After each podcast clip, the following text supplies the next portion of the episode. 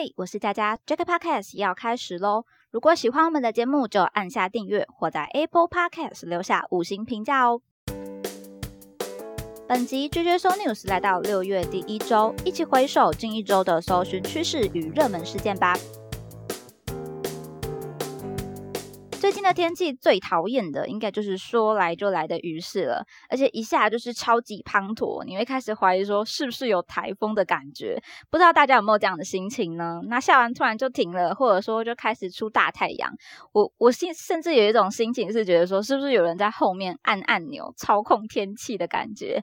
那最近的梅雨呢，应该也是大家生活上有在讨论的部分。那除此之外，我们马上来看一下第一个我们的关键字，就是一一二连。假，那这算是昨天串升上来的大话题啦。毕竟是一个全台的工作人、社畜或是学生都在共同关注的部分。确实，廉价讯息就是支持着不管是学生族群、上班族群族群的事情。累的时候就会开始看下，哇，下一次放假的是哪一个时间点呢？那这次一一二廉价的话题上来的时候，我还在想说，哎，会不会太早了？一一一年不是过半而已吗？以前的效率有这么高吗？那还是说，因为现在自己是上班族，所以特别有感觉呢，才会没有注意到说，哎，其实半年就会公告了。那明年我看下来，像是年假放十天，还有一些四天、五天的年假，其实都是亮点。但我个人看到的第一眼，其实我想到的事情是，并不是说，哎，放假还好开心哦，好多假期这样子，而是，哎，这么这么长的假期，那我工作提前安排的量好像就增加了。就是其实放年假也有一点是先苦后甘的概念，像是一些社群啊或者新闻的更新，如果还是要维持一定的量，或者说诶保持互动的话，表示这个期间你并不能说完全不去管它，然后文章啊都要先安排好这样。如果也有行销或者是社群的工作朋友，应该对这件事情是蛮有感觉的啦。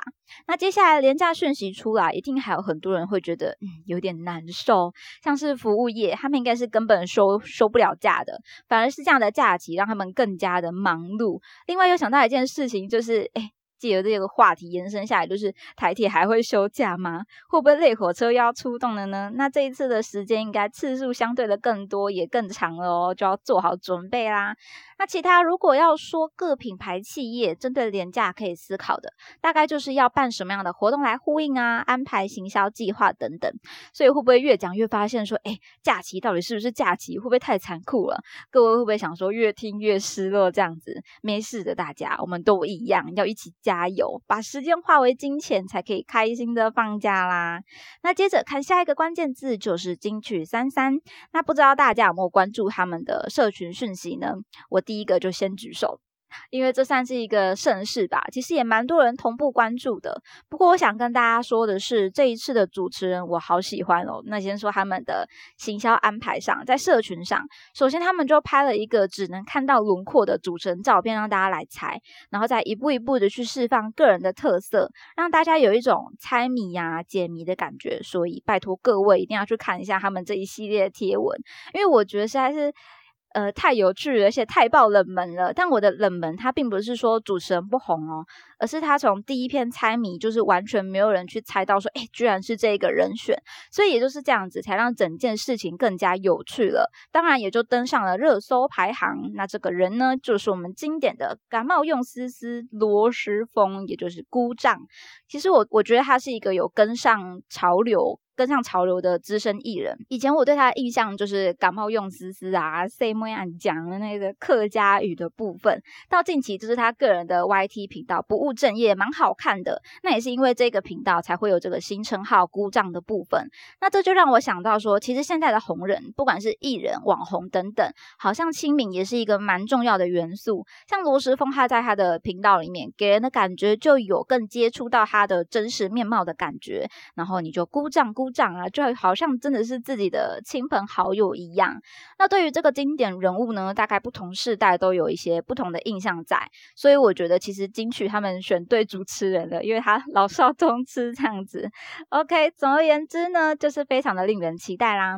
那既然我们的关键字已经是从名人下手的话，继续谈这个部分的延伸热搜就是波特王。老实说，我对波特王也是一个嗯以前比较关注，但现在还好的那种。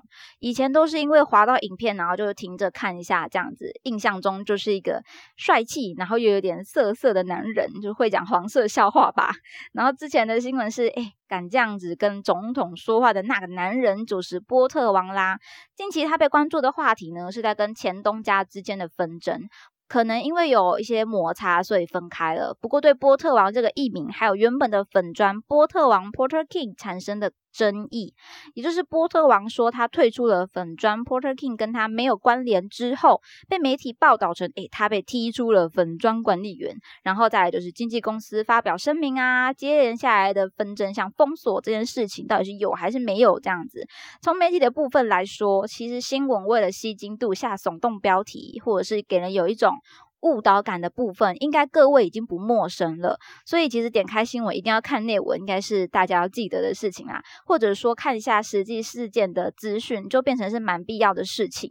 至于封锁呢，或者说两者之间的纷争，我觉得应该还是他们个人最清楚啊。当然会持续支持这个波特王的人呢，就会持续是作为他的铁粉了。那值得探讨的就是，哎，粉砖所有权这一件事情，因为现在经营社群蛮普遍的啊，不管是企业啊、品牌、名人。人都在经营，但也有不少是委外出去的情况，所以这件事情重点大概会放在一些合约上的拟定是可以来思考的。当委托或者说代理期间结束的时候，粉砖归属于谁，就要做好思考。那我在网络上资讯就有查到，呃，如果是本人经营的话，当然毫无意义啦，就是属于本人的粉砖。第二种情况是，如果是本人委托他人经营的话，多数时候在结束委托后，所有权是属于委托人的。那第三种情况就是经纪公司成立的，但是请艺人来做一个共同管理。那这个部分的粉砖可能就会属于经纪公司所有，但是艺人离开之后，应该就有点难去维持这个原本是为这个艺人经纪公司为艺人成立的这个粉砖，因为它就有点少了一个核心的概念啊。因为本来这个粉砖就是围绕着这个艺人在走的嘛。这个案例算是提醒各位老板或者说自媒体经营者啊，对于自己的管社群管理上，或者说不管是自己管理还是委托，总而言之呢，合约合约就是最重要的啦。那么这一周其实人物新闻还蛮多的。好，下一位呢是特斯拉开枪男。OK，这个真的是太荒谬啦。其实最近新闻还是有在更新诶，从一开始是想要插队使用超充站，到追车的口角，然后现在还有人在说明说，哎，口角的。原因事件的经过，甚至开始爆出一些诶会让人有点印象越越差的新闻啦。现在就是处在一个可能会有很多想要蹭热度的期间，不管是其他的网红啊、民营制作者或者是新闻媒体都是一样的。其实我昨天晚上就有看到一个，他就是这个特斯拉男他的口角影片，不是有被录下来吗？就有人拿他的影片去做新的配音，做什么前亚几巴的影片。其实我觉得蛮好笑的，但是我是。他的好笑，我是纯就于他配音配的很好，点抓的很好来来讲他好笑的啦。那面对这些是非，我觉得最有创意的，真的永远都是网友。虽然说有时候是真的很毒啦。对于这个事件呢，我另外一个部分的疑问就是：哎，难道只有一个充电桩可以使用吗？我有去查，确实在宜兰的。宜兰县这一部分呢，只有女中路的这一个特斯拉超充站，但是这个站点的充电桩并不是只有一个，所以会有产生口角，一定要使用别人正在使用的这一支充电桩的话，表示是其他支也有人在使用吗？或者说有故障的情况发生呢？那其实这个问题就回到我们之前在专访迅捷光电的时候谈到的充电桩分布不均的问题。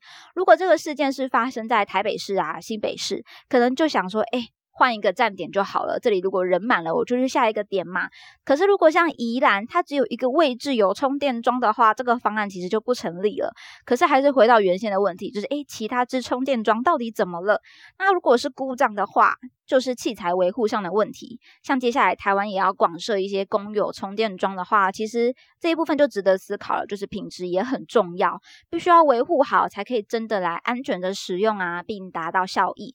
那如果是宜兰这个站点，它真的是诶满当当，真的是哦充电站使用效率非常高的话，可能要思考的变成是不是诶数量不足的问题喽。分享到这边，发现好像诶已经谈了蛮多部分了。上周热搜关键的人物真的是太丰富了，是不是最近？大家都有一点水逆呢。接下来我们就换个口味来看一下在平台、在品牌上的事件吧。首先就是 Apple Pay Later 跟 iOS 十六。比较想跟大家聊一聊的是在 Apple Pay Later 的部分哦，其实是一个数位支付上的趋势，延后付款。那延伸出来的话题，它有一些隐忧，就是会不会造成很多人的负债增加？因为延后付款可能会让人不知不觉中花了更多的钱，就好像是信用卡刚问世的时候养成很多卡奴的状况。那数位支付工具呢，接下来也是要面对这个问题，一些地方政府呢也要有一些对策喽。值得关注它的发展，包含影响到的一些消费者习惯、政府的监管政策等等，甚至有可能连同有支持数位支付的店家，也会因此要去关注这些种种的变化，可能要有一些应应的做法，或者说，哎，有没有可能来做一些突破来做行销呢？这些都是我的想象啊。毕竟数位工具影响大家的生活，科技的发展也蛮快速的，所以未来究竟会如何？